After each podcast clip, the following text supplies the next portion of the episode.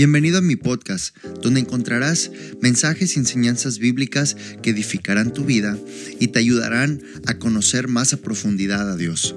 Soy el pastor Héctor Daniel Rodríguez del Centro Evangelístico Antioquía y te invito a escuchar este episodio en nuestro podcast. Comenzamos.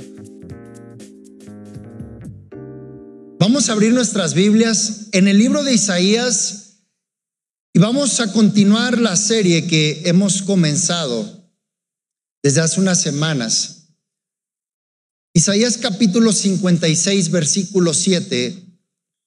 Seguimos hablando acerca de la restauración del altar. Así que vamos a leer ahí en el libro de Isaías, capítulo 56, versículo 7, versículo 7. Vamos a ver, este es nuestro pasaje base, nuestro pasaje central. Dice, yo los llevaré a mi santo monte, los recrearé en mi casa de oración. Sus holocaustos y sus sacrificios serán aceptos sobre mi altar, porque mi casa será llamada casa de casa de oración. ¿Para quién? Para todos los pueblos. Vimos entonces la semana pasada, bueno, hemos estado viendo desde la introducción, que hay tres cosas que se necesitan establecer en un lugar donde ese lugar se pretende marcar como casa de Dios, ¿verdad? Altar, sacrificios y ofrendas, tres cosas que se necesitan. En cualquier lugar donde se pretenda haber una casa de Dios, que no haya altar, que no haya sacrificios y ofrendas, ese lugar, aunque tenga el nombre de casa de Dios, no es casa de Dios, es casa de hombre. Necesitamos trabajar lo que nos toca a nosotros para convertir ese lugar en una casa de Dios. Y veíamos que no solo es iglesia, edificio, templo, es nuestras vidas. Somos llamados a ser templo y morada del Espíritu Santo y en nuestras vidas necesitamos tener altar, sacrificios y ofrendas. La semana pasada vimos la parte número uno de lo que se necesita, el altar, ¿verdad? Vimos cuatro puntos importantes acerca del altar y hoy vamos a hablar acerca de los sacrificios. Los sacrificios son lo que hacen importante el altar.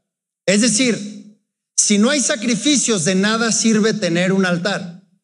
La razón por la cual existe un altar es porque se va a presentar sacrificios delante de Dios. Uno de los puntos que vimos acerca del altar es de que en el altar es un lugar de encuentro donde Dios y el hombre se encuentran, se reúnen, se juntan. Pero no solo es pararme en el altar y que yo me reúna, es ¿Qué hace que estando en el altar Dios se reúna conmigo? El sacrificio. Si no hay sacrificio, ese lugar de altar pierde su esencia y entonces Dios no se reúne porque no hay sacrificio. Necesitamos entonces entender que los sacrificios son los que le dan la esencia y la importancia al lugar del altar, es decir, le dan vida a lo que debe de pasar en un altar. Hoy en día la palabra sacrificio no es una palabra que guste mucho, no es una palabra que esté en nuestro vocabulario. La palabra sacrificio es algo que no nos gusta con lo cual se confronte, que nos enseñen a hacer sacrificios. Queremos ganancias haciendo poco trabajo, queremos buenos resultados haciendo lo menos posible, queremos que nos hagan más y hacer menos. ¿Por qué? Porque la palabra sacrificio no es algo que nos guste en nuestra persona, nuestra carne. Queremos recibir más y dar menos, porque no hay sacrificio. Así que la palabra sacrificio se vuelve en algo muy importante. Y como tal, quiero empezar dándote la definición de qué es sacrificio. Te voy a dar dos definiciones de lo que representa o significa sacrificio. Número uno, un sacrificio es una ofrenda hecha a una divinidad una ofrenda hecha a una divinidad en señal de reconocimiento u obediencia. en señal de reconocimiento u obediencia o para pedir un favor.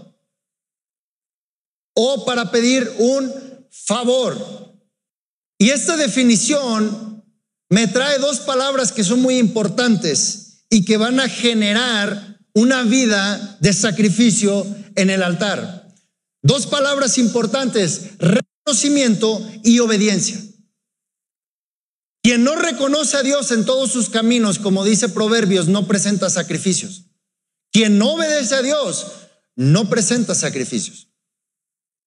Hoy en día, en el nombre de la gracia y en el nombre del perdón, muchas iglesias enseñan que ya no es importante presentar sacrificios. Eso es mentira. La otra cosa que también es mentira es de que muchos enseñan que la obediencia es más que los sacrificios y enseñan a obedecer sin sacrificar, lo cual también es mentira. No podemos obedecer y dejar los sacrificios a un lado.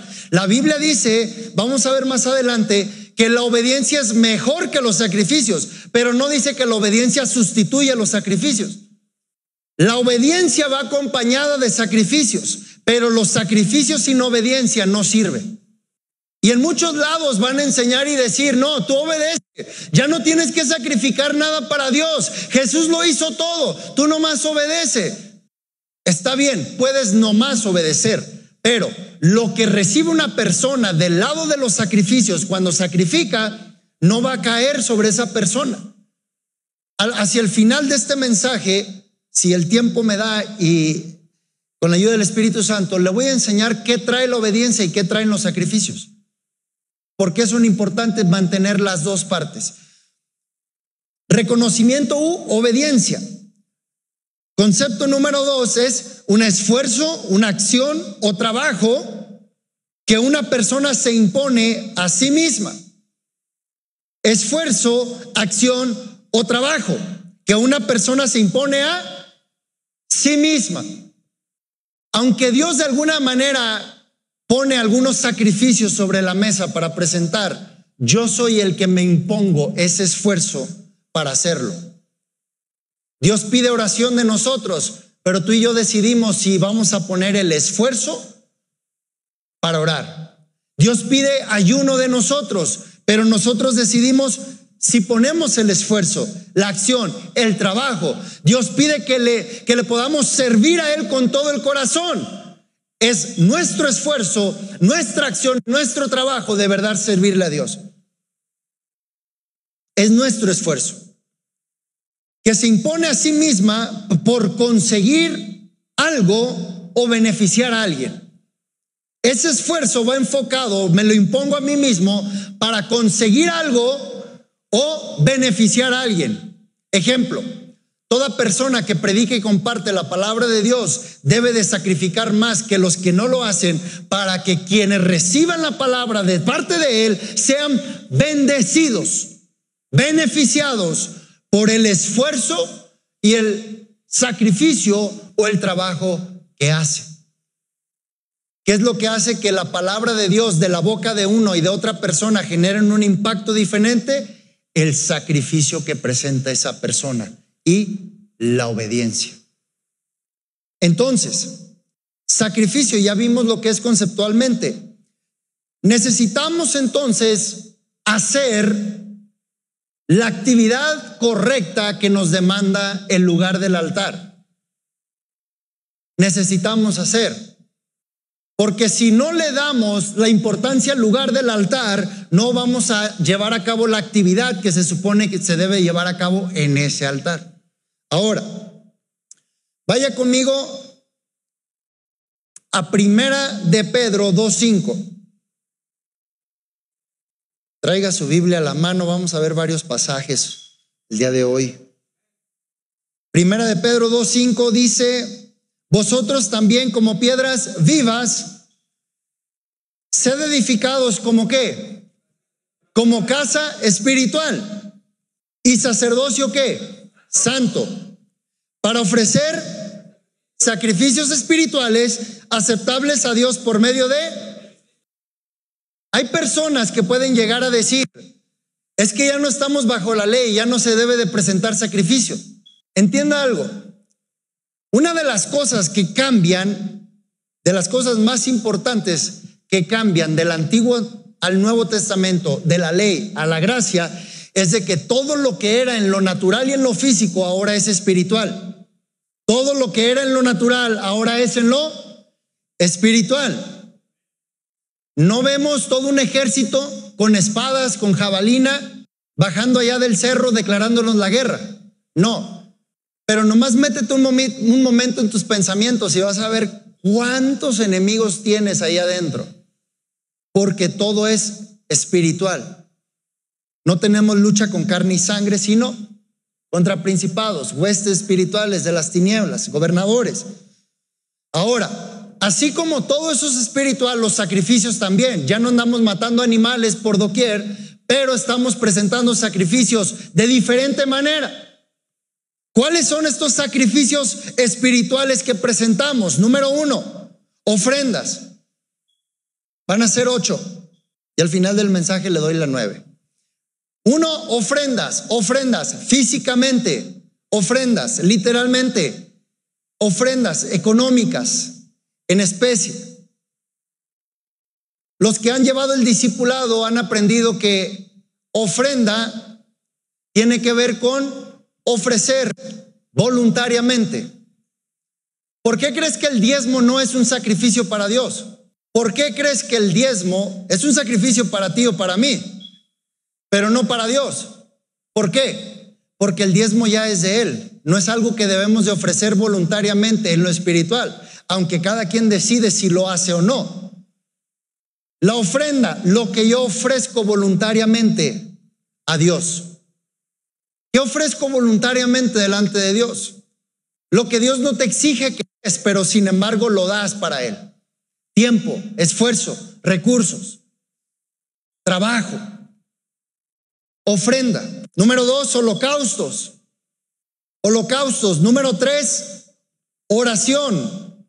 Número tres, oración. Número cuatro, intercesión. Número cinco, alabanza. Número seis, adoración. Número siete, ayuno. Número siete, ayuno. Número ocho, lectura y meditación de la palabra. Ocho, sacrificios espirituales. No son los únicos, podemos presentar más, pero estos son los más importantes. Ofrendas.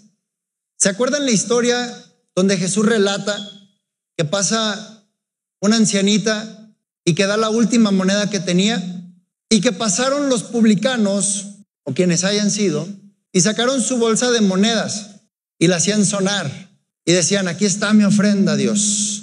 Dice Jesús, la ofrenda, la única moneda que esa ancianita dejó ahí, es una ofrenda que sí fue agradable y fue acepta delante de Dios contra el montón de monedas que dejó este falso. ¿Por qué? Porque la ofrenda tiene que ver desde dónde la das, no cuánto das. Dios recibe más un peso que des de corazón y con sacrificio a 100 pesos que te sobren y digas, bueno, ahí voy a echar esto. No los voy a ocupar. ¿Han escuchado la, ¿Han escuchado la frase rogar amor?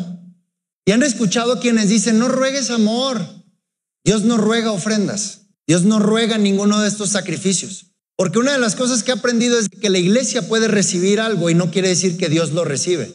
Por eso la intención de los sacrificios es poner atención si Dios lo recibió, no si la gente lo recibió.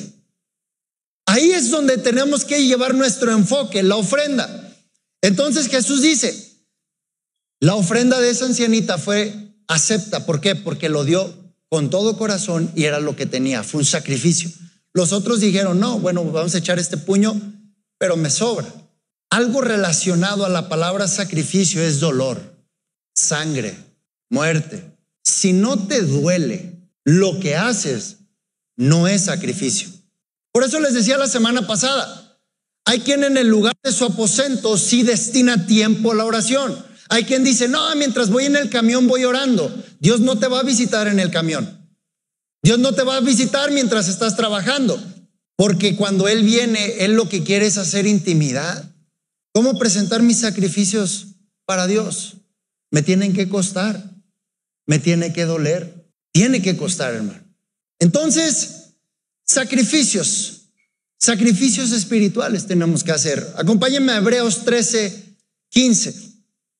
Así que ofrezcamos siempre a Dios por medio de Él sacrificio qué?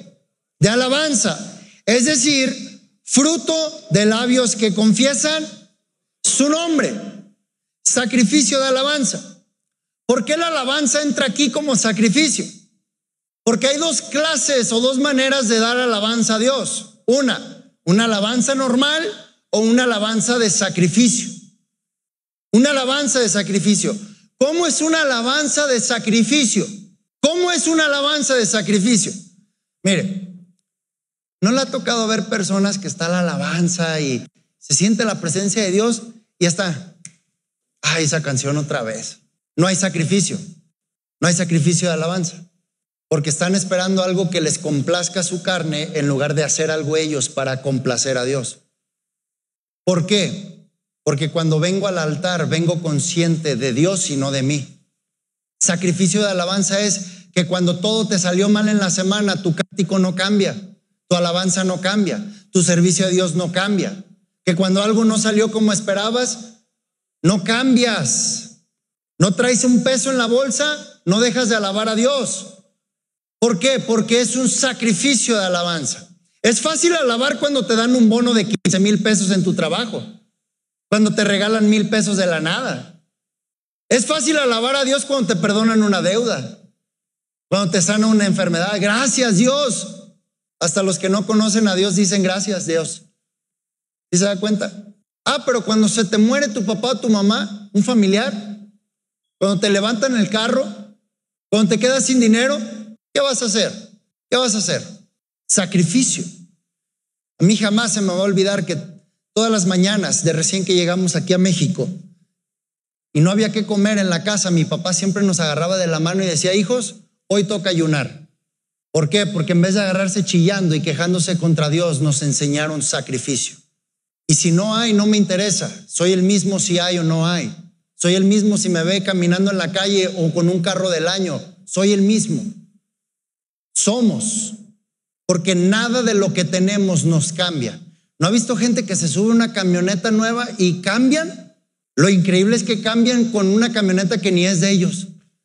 Digo, porque es más de la agencia, ¿da? Todavía se la debes. ¿Sí te das cuenta cómo somos tan volubles y cambiantes? Porque el sacrificio te hace permanecer de la misma manera. El sacrificio te hace ser el mismo siempre. Así que Quiero darle unos puntos acerca de los sacrificios que son importantes a considerar. Número uno, acerca de los sacrificios. Cuando no ofrecemos sacrificios, no nos acercamos a Dios. Es decir, entregar sacrificio a Dios es la evidencia de que estoy dispuesto a acercarme yo a Él. Estoy dispuesto a acercarme a Él. Quien no ofrece sacrificio no se acerca a Dios. Ahora, cuando no se ofrece sacrificio y no nos acercamos a Dios, esto demuestra que el sacerdocio de esa persona está caído.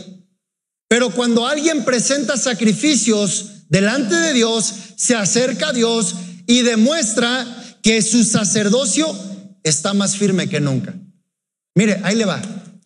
No hay un ejemplo más claro para esto que el de Job. Sus hijos hacían ni deshacían y él presentaba sacrificios delante de Dios. Escúcheme, porque antes de ser papá, él reconocía que era sacerdote de Dios. No vas a ser mejor papá, mejor trabajador, mejor jefe si no reconoces primero y honras tu posición de sacerdote delante de Dios. Y Dios no te va a avalar en esas funciones que haces si no cuidas tu sacerdocio. Ahora, ¿qué evidencia me da Job de que su sacerdocio estaba firme? De que se le murieron los hijos, se le murieron los animales, se le murió todo lo que tenía y en ningún momento levantó su boca ante Dios. En ningún momento dijo algo en contra de Dios. ¿Cuántas veces decimos algo en contra de Dios si las cosas no salen bien?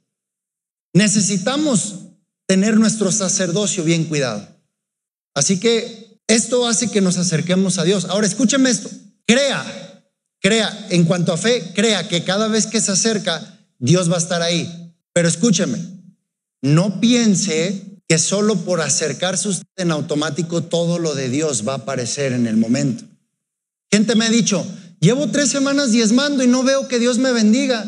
Ay, ¿y los tres años que le robaste fueron de a gratis o qué rollo? Ahora, ¿para qué estás diezmando? Es que llevo orando cinco minutos todos los días de la semana. Pues sí, todos los años que no oraste, ¿cómo quieres que Dios se mueva en lo que vas empezando cuando no habías presentado nada? Es decir, te digo esto por qué. Porque cuando uno se acerca a Dios hay que sembrar tiempo para que después Dios se acerque a mí. Hay que tener fe y hay que tener paciencia. Y muchas veces la fe no va acompañada de la paciencia, por eso no esperamos a que Dios se acerque a nosotros. Es que le pedí no hizo nada. Bueno, es que acércatele para otra cosa que no sea pedir, porque Dios lo que quiere es ser deseado Él, no lo que te dé. Mira, ¿no te ha pasado que a veces te cansas y te enfada una persona que nomás te habla para pedirte prestado? Pregunto yo, ¿Dios no se sentirá un poquito así cuando nomás le pides? Te la dejo ahí en el aire, ¿verdad? No quiero que me odies acabando este mensaje. Número dos, la ley del sacrificio. El sacrificio lleva una ley importante. Hay un parámetro, hay, un, hay una acción muy fuerte que sucede cuando hay un sacrificio. Y la ley del sacrificio es esta, que siempre tiene que morir algo para que otro, otra cosa pueda vivir.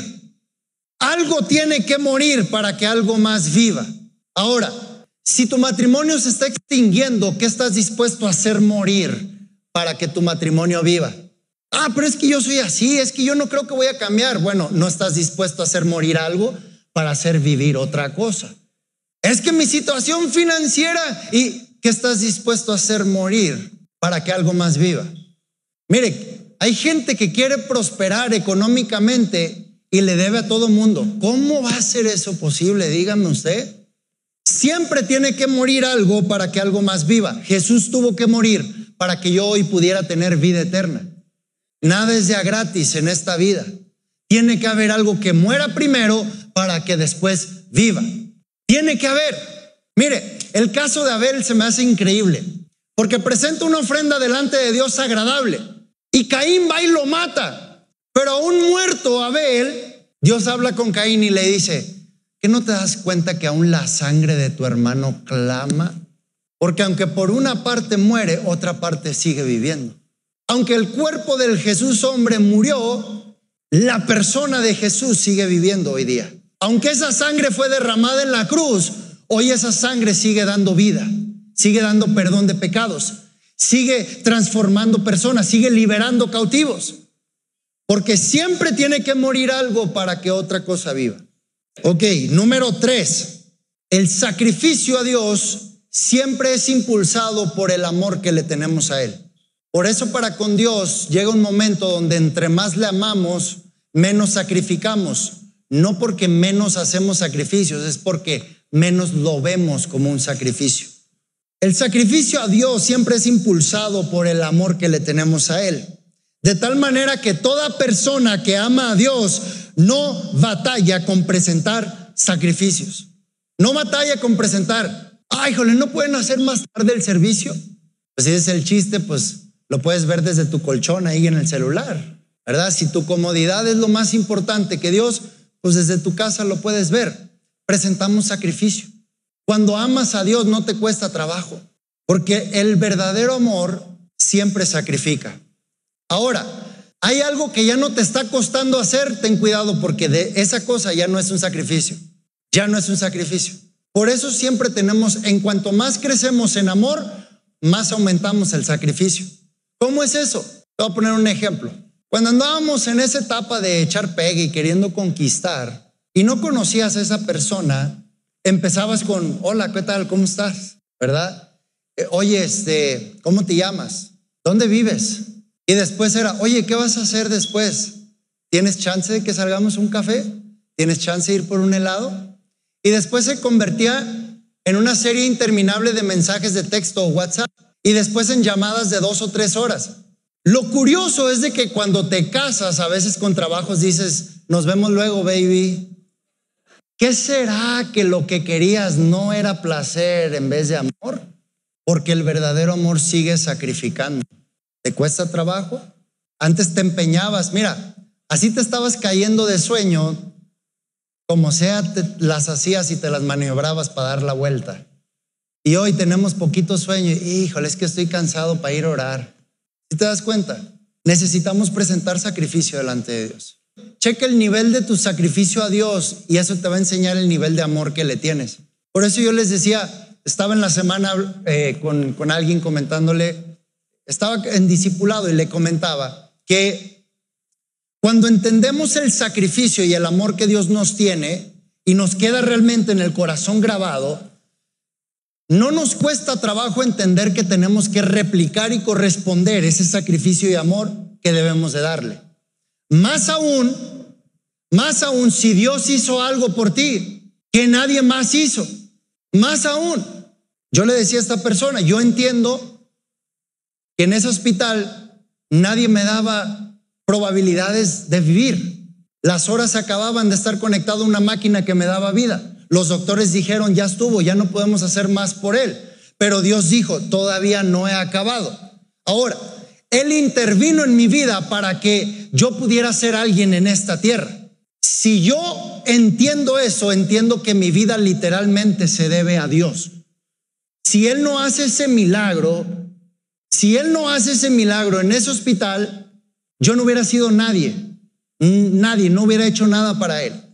Como entiendo eso, entonces, a mí no me cuesta trabajo si Dios me dice el día de mañana, ok, ya estuviste aquí, vete a otro país, vete a otra ciudad, vete a otro lugar. Si Dios me dice, hoy, muévete a este lugar porque ahora quiero que hagas esto, desde hoy en la noche yo empiezo a hacer maletas, porque entiendo que no me muevo yo solo. Entiendo que mi vida no es mía, mi vida es de Dios. Entiendo que el amor y el sacrificio que Él hizo por mí vale que yo sacrifique y ame lo que Él ama y lo que Él pide de mí. No me cuesta. Si renuncié a una carrera y renuncié a un salario y renuncié a una posición, no me interesa. No me interesa nada de esta tierra. Por eso no me interesa tener dinero, ni propiedades, ni nada. Van a llegar solas si Dios me las manda. Pero es sacrificio sacrificio. Número cinco, no, perdón, número, no, cuatro, ¿verdad? Cuatro. Ah, si están despiertos, bueno, más o menos. Los sacrificios espirituales siempre provocan cielos abiertos. Y aquí es donde el sacrificio cobra su importancia. Porque alguien puede decir, es que oro, pero no siento que nada atraviesa mi techo. ¿Será que tu oración sí llega a nivel de sacrificio? Es que estoy pidiendo por esto y esto y nomás no veo que nada. ¿Será que tu intercesión es un sacrificio? Porque siempre que hay un sacrificio van a haber cielos abiertos. Por eso Dios envía la lluvia temprana y tardía. En todo momento viene, así como dice Isaías 55, 10, eh, que así como viene el rocío, así como viene esa neblina, esa, eh, eh, esa brisa que viene desde, desde lo alto y desciende y riega la tierra, así viene, así viene de lo alto, pero viene donde hay cielos abiertos. Muchas veces Extendemos peticiones y queremos que Dios haga algo cuando los cielos están cerrados. Él no puede atravesar un lugar donde un sacrificio no esté abriendo, un lugar donde Él pueda pasar y encontrarse con el hombre. Dice Lucas capítulo 3:21, Aconteció que cuando todo el pueblo se bautizaba, también Jesús fue bautizado. Y orando el cielo se abrió y descendió el Espíritu Santo sobre él en forma corporal como paloma. Y vino una voz del cielo que decía, eres mi Hijo amado, en ti tengo complacencia. Ahora, Jesús se bautiza en las aguas y el bautismo representa muerte, sepultura del viejo hombre. Pero aquí vemos dos sacrificios. Vemos el bautismo y después de salir de las aguas y ser bautizado, dice, y orando, porque todas las oraciones que presentó Jesús eran sacrificio a Dios. Por eso no le costaba orar. Oraba en la noche, en la tarde, en la madrugada, en la mañana. Él oraba en todas horas. Y donde hubo sacrificio en ese Jordán, se abrieron los cielos y descendió el Espíritu Santo y se oyó la voz del Padre. Esta es una de las claves fuertes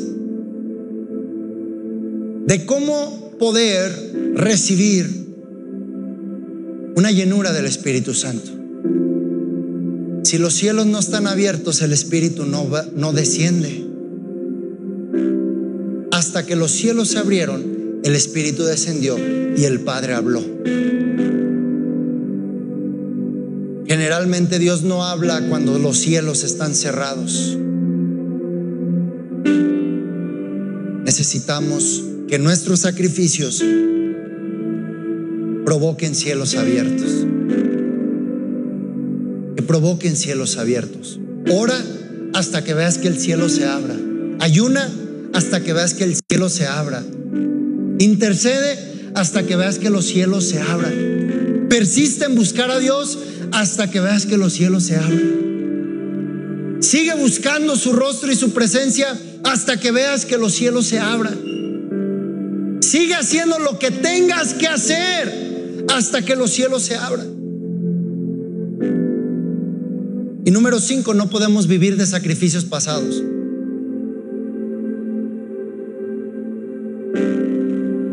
Es que yo me acuerdo cuando Dios me usaba antes, sí, qué padre, pero ahorita ¿qué hace contigo?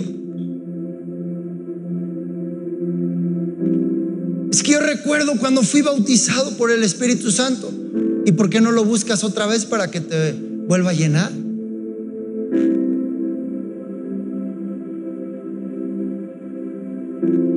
Hay gente que sigue caminando con lo que Dios le habló el año pasado.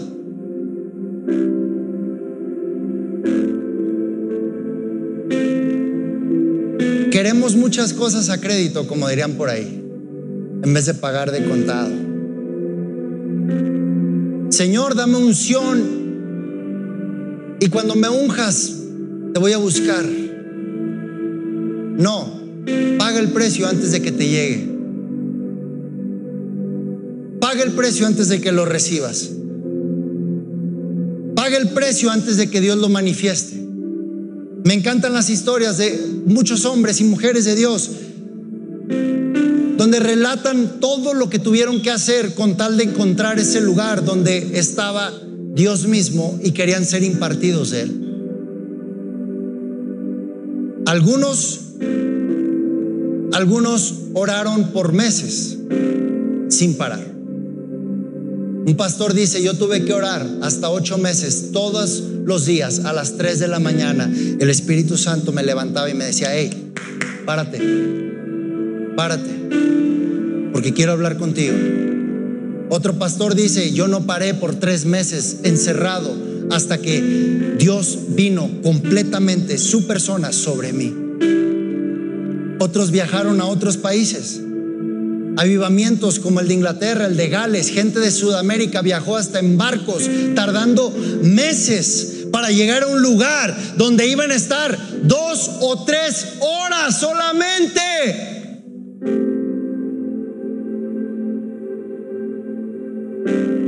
Y hoy no nos queremos levantar 30 minutos más temprano.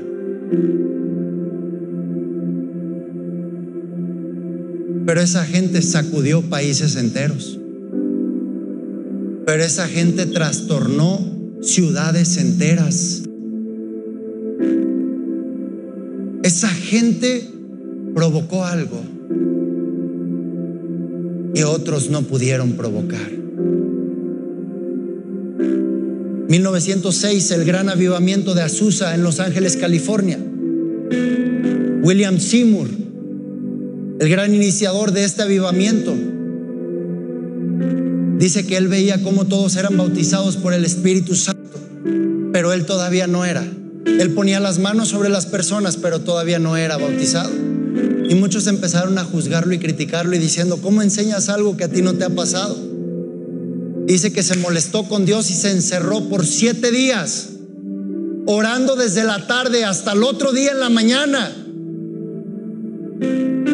en ayuno, en encierro orando, orando, orando y diciendo, Señor, yo no sé qué va a pasar, pero tienes que venir. Señor, yo lo quiero recibir. Señor, yo lo quiero tener. Señor, yo lo quiero experimentar. Hasta que el Espíritu Santo vino sobre él. ¿Cuántos estamos dispuestos a pasar tiempo en un lugar hasta que le digamos, Señor, no me muevo de aquí hasta que vengas?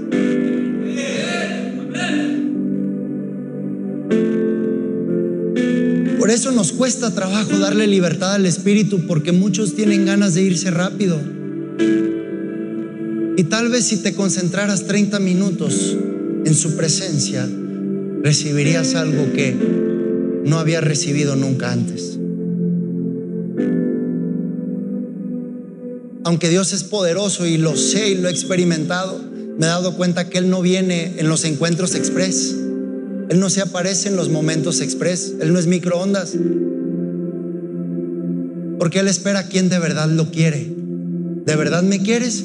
Me vas a seguir buscando. Te me voy a esconder un poquito.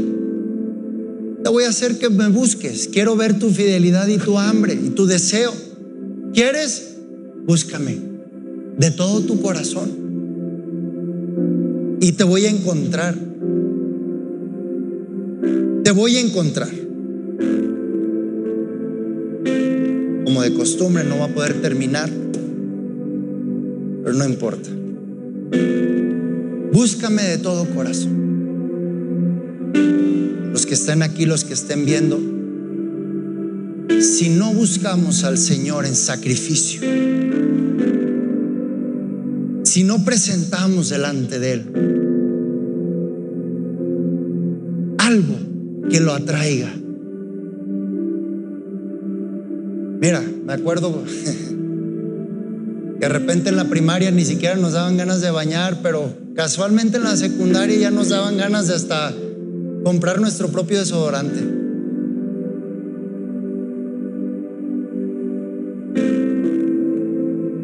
porque había algo que queríamos demostrar. Queríamos atraer algo. Yo me acuerdo que a veces me ponía hasta los perfumes de mi papá, hasta sus relojes, porque quería demostrar algo. Lo curioso con Dios es de que no puedo, no puedo pedir prestados sacrificios de alguien más para que Él me llene de su presencia. Hay el pastor que ayune por la iglesia. y el pastor lo hace. Pero no esperes recibir una impartición de tu pastor si no lo haces junto con él. No esperes recibir algo que venga de parte de Dios si no eres parte de ello. La unción, el aceite cae sobre la cabeza primero y después sobre la barba y el resto del cuerpo. Pero si los brazos están mochos y los pies por allá, que entender, hermano. Y no nomás la iglesia, tu casa, sacerdote principal de tu hogar, tiene que caer sobre ti primero. Tiene que caer sobre mí. Sacrificios sacrificios. ¿Qué estás dispuesto a hacer morir para que algo de Dios viva en ti? ¿Qué estás dispuesto a hacer morir?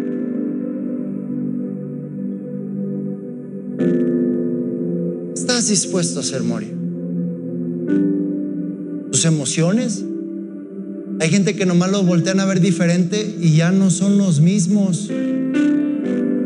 ¿Qué estás dispuesto a hacer morir? A mí me han recordado el 10 de mayo muchas veces y en ninguna de esas he respondido nada.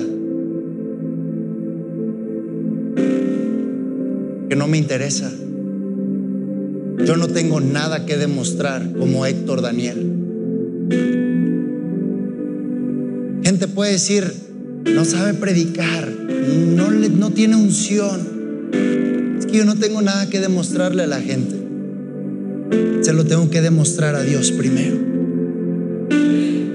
Porque demostrándoselo a Dios, en automático se va a proyectar hacia la gente.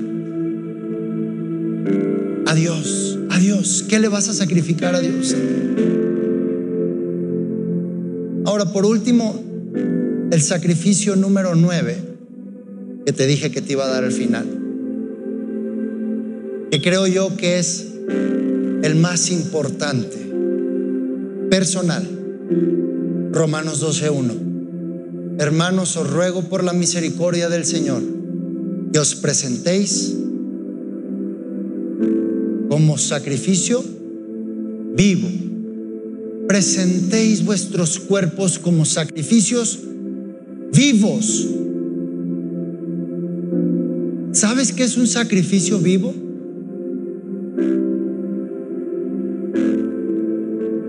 No es que vas a cortar el animal y derramar sangre y decir, aquí está. No.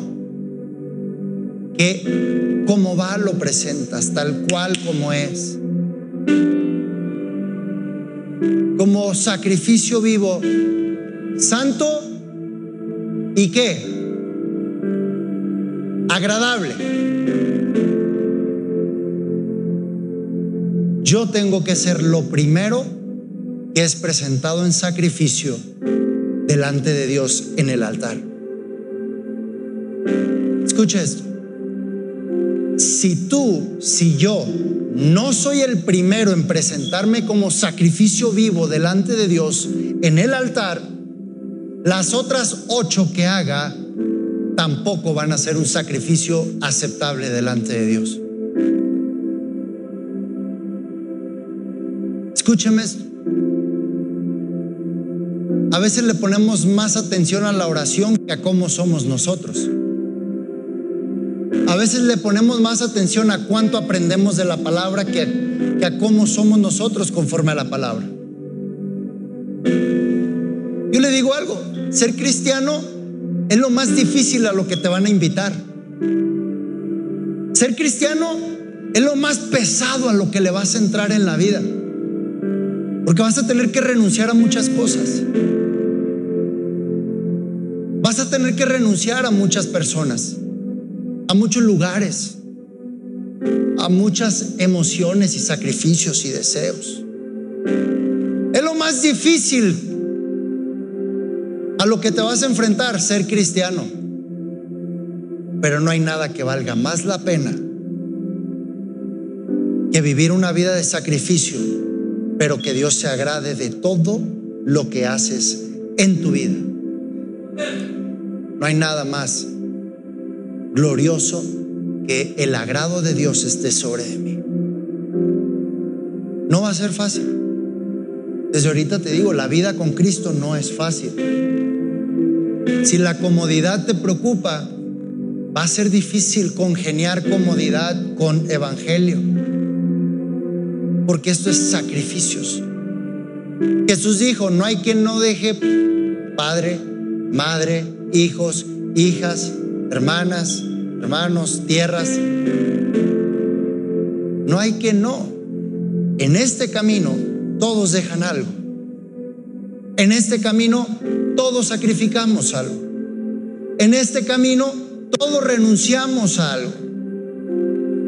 Todos. Todos. Con tal de acercarnos a Dios.